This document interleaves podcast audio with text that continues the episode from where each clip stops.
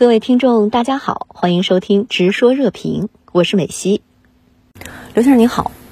近来半岛局势紧张，朝方频频射弹，美韩扬言必要时在朝鲜半岛出动美国战略资产，这意味着什么？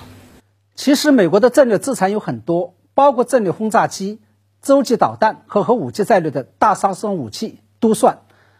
虽然美韩双方在声称要出动美国的战略资产来应对朝鲜的核威胁时，并没有明确点名要动用哪一种武器，但是韩国国防部长李宗宪和美国国防部长奥斯汀在华盛顿举行美韩安保会议之后，特意走访美军安德鲁斯空军基地，视察了可以携带核弹头的 B-1B 和 B-52 战略轰炸机。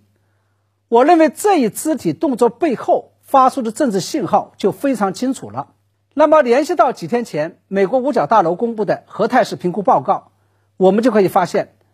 美方在这份报告中拒绝承诺放弃首先使用核武器，以及扬言要先发制人使用战术核武器。它不仅是针对俄罗斯而来的，同时也是针对朝鲜而来的。除此之外，我还想提醒大家注意的是，过去美国也曾经向朝鲜发出过战略核威胁。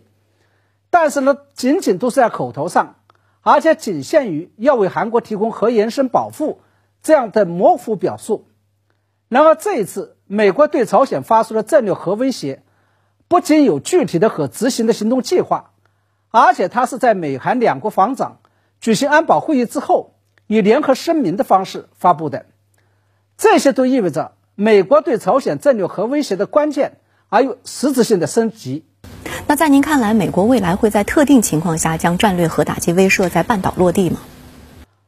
我认为，虽然美国对朝鲜的战略核威慑从口头上升到了正式的书面声明这样一个层次，同时美国似乎是拿出了对朝鲜进行战略核打击的行动方案，但它仍然处于战略核威慑的范围之内，也就是要以这样一种威慑方式阻止朝鲜对核韩国发动核打击。而在我看来，在可以预见的将来，它都不太可能会转化为实际行动。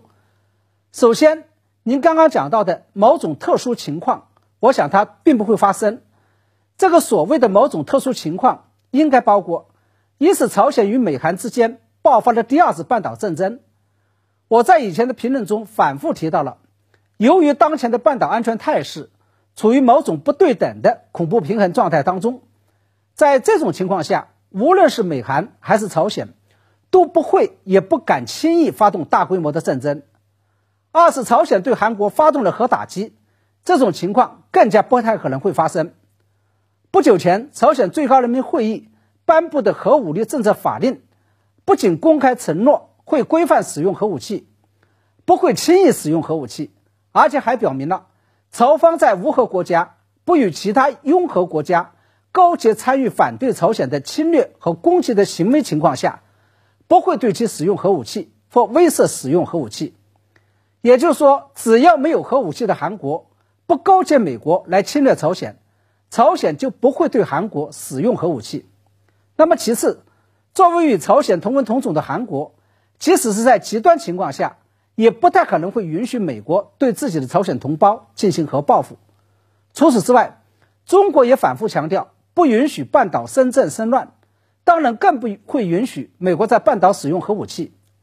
因此，美国对朝鲜的核报复，还必须要顾及到与朝鲜一衣带水的中国与俄罗斯的感受。韩美情报部门近来都频频放风，鉴于美国将在下周举行国会中期选举，朝鲜第七次核试也已箭在弦上。您对此如何看？其实，由美韩两国散布的有关朝鲜将会进行第七次核试验的传闻。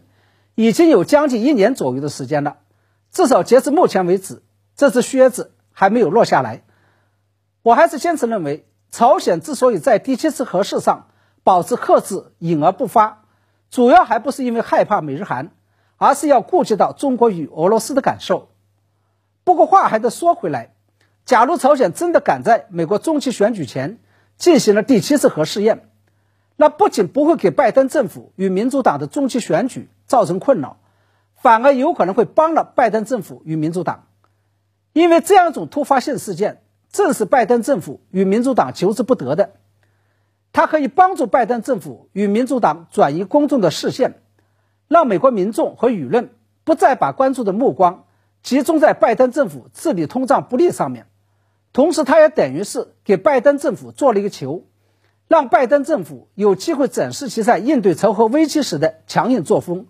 从而赢得选民的支持。从这个角度上来讲，我认为啊，这正是美韩两国的情报机构。会在这个节骨眼上散布朝鲜即将进行第七次核试验，以及宣扬朝鲜核威胁论的原因。同时，这也正是他们刻意要在此时对朝鲜进行具有挑衅意味的“警戒风暴”联合空中演习，并刺激朝鲜采取报复措施的原因。那么，值得注意的是，美日韩三国领导人将会在印尼举行的二十国集团峰会期间举行一次特别的首脑会谈。以进一步推动三方的防务合作。我认为啊，这些都意味着美国通过军事施压刺激朝鲜做出报复性动作，以促成美日韩军事合作的初步战略目的已经达到了。好的，也谢谢刘先生跟我们共同在线分享您的观点，谢谢。